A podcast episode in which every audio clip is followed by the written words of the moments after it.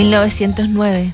Gaston Leroux publica El fantasma de la ópera. Gustav Mahler estrena su última sinfonía completada en vida, la novena. Nace Elia Kazan, Francis Bacon y James Joyce, autor de Ulises, le escribe una de sus más célebres cartas a su mujer, Nora Bernacle.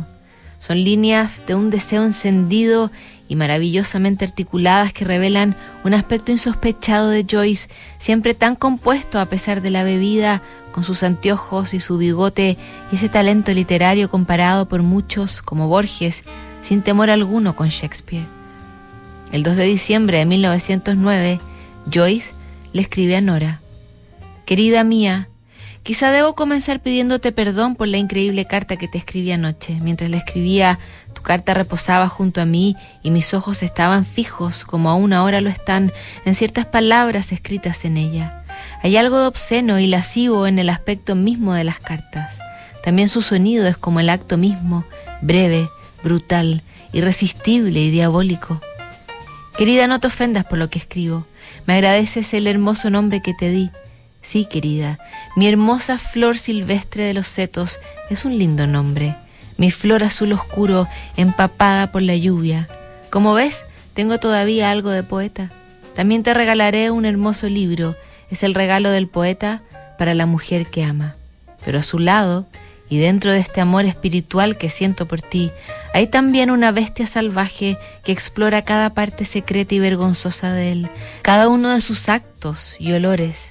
Mi amor por ti me permite rogar al espíritu de la belleza eterna y a la ternura que se refleja en tus ojos o derribarte debajo de mí, glorificado en la descubierta vergüenza de tu vestido vuelto hacia arriba y en tus bragas blancas de muchacha y en la confusión de tus mejillas sonrosadas y tu cabello revuelto. Esto me permite estallar en lágrimas de piedad y amor por ti a causa del sonido de algún acorde o cadencia musical o acostarme con la cabeza en los pies, rabo con rabo, sintiendo tus dedos acariciar y cosquillar mi cuerpo, sentirte y frotarte contra mí, tus labios ardientes y mi cabeza que se abre paso entre tus rollizos muslos y mis manos atraen tus curvas y mi lengua tu espesura. He pensado en ti casi hasta el desfallecimiento al oír mi voz cantando o murmurando para tu alma la tristeza, la pasión y el misterio de la vida y al mismo tiempo he pensado en ti haciéndome gestos sucios con los labios y con la lengua, provocándome con ruidos y caricias obscenas y haciendo delante de mí el más sucio y vergonzoso acto del cuerpo. Eres mía, querida, eres mía, te amo. Todo lo que escribí arriba es un solo momento o dos de brutal locura.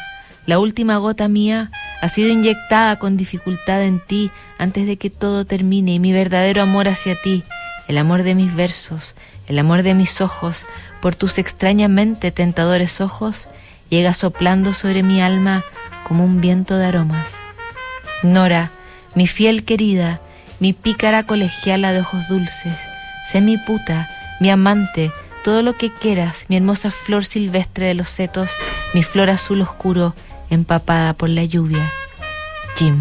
Más allá del desenfado, James Joyce era un amante devoto de Nora, diría alguna vez que ella consiguió extraer emociones suyas que no había experimentado hasta entonces y la describía como el alma más hermosa y sencilla del mundo. Estuvieron juntos hasta el 13 de enero de 1941, cuando muere el escritor irlandés. Lo seguiría Nora diez años más tarde. Revisamos otra carta mañana. ¿Quién nota?